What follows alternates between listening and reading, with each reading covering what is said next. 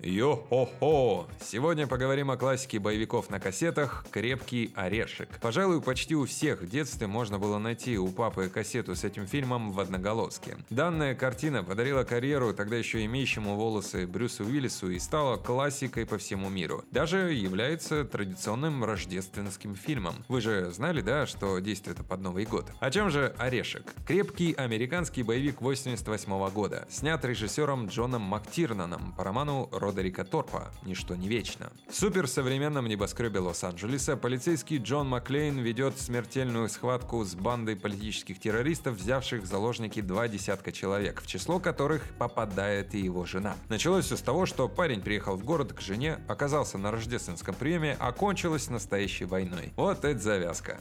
В Нью-Йорке я коп.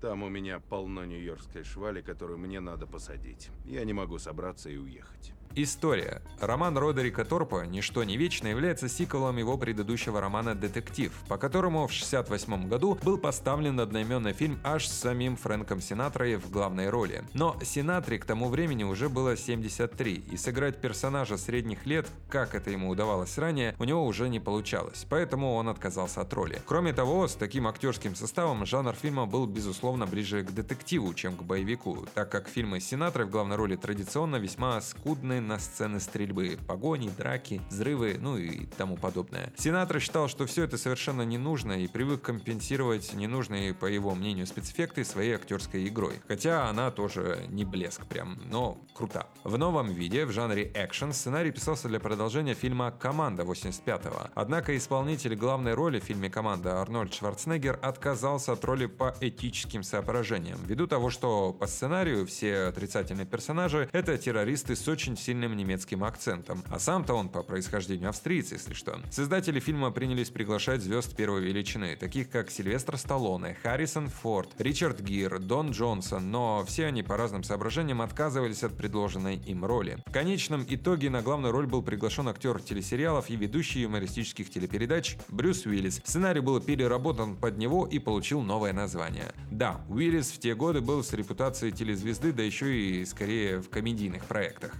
У вас весело. Рождество празднуют и в Японии? А мы гибкие. Перл-Харбор не удался, но мы взяли техникой.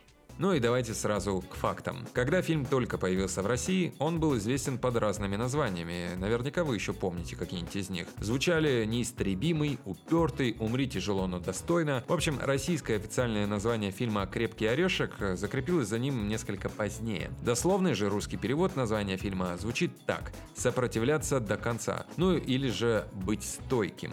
На официальном постере кинокартине не было ни одного упоминания о Брюсе Уиллисе, ну и, конечно же, его изображение. Только огромное здание. Продюсеры специально не стали помещать лицо актера, дабы не отпугнуть антифанатов Брюса от просмотра. После того, как стало ясно, что фильм пошел в прокате успешно, появились и постеры с изображением актера. Фразы на немецком языке, на котором изъясняются террористы, местами являются ошибочными с точки зрения грамматики и бессмысленными. В немецкой версии картины террористы родом вовсе не из Германии, а откуда-то из Европы. Большая часть сценария является импровизацией актеров и съемочной группы, так как многие сцены придумывались непосредственно во время съемок. К примеру, считается, что фраза Брюса Уиллиса в сцене, где он вынимает осколок стекла из своей ступни, является импровизацией актера. Однако, судя по первоначальному сценарию, Брюс лишь немного добавил от себя. Сцена, в которой Маклейн попадает в шахту лифта, явилась следствием неудавшегося трюка. Изначально каскадер должен был ухватиться за первый вентиляционный проем, однако создатели фильма оставили данный кадр, смонтировав его с кадром, где Маклейн хватается за следующий вентиляционный проем, посчитав, что это будет выглядеть более захватывающая. Соглашусь, даже помню этот момент